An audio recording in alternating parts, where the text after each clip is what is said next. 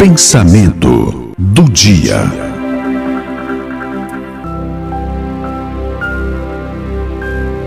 Olha, tem uma mensagem que fala mais ou menos de amor às cegas. Fala de um rapaz que viu um casal e ficou muito surpreso com tamanha felicidade dos dois. E ele disse que eu tomei uma grande curiosidade. Então procurei saber. Procurei saber mais sobre os dois, aquele casal cego e feliz. Fiquei assustado quando cheguei perto do casal e descobri que eles eram cegos de nascença. E desde que se conheceram, não se desgrudaram mais. E fiquei pensando. Quando dizem que o amor deles é impossível, não tem um velho ditado que diz que o que os olhos não vê, o coração não sente? Pois é. Eles me responderam assim: Vocês que amam com os olhos não sabem o quanto é bom amar com o coração. Na realidade, completo o que eles disseram.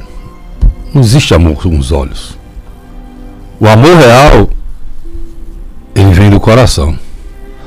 Os olhos apenas expressam, aí sim, meu, os meus olhos sorriem, os meus olhos ficam tristes, os meus olhos se alegram. E agora, nesse período de massa, preste atenção que você vê que os olhos sorriem, ficam tristes, se alegra.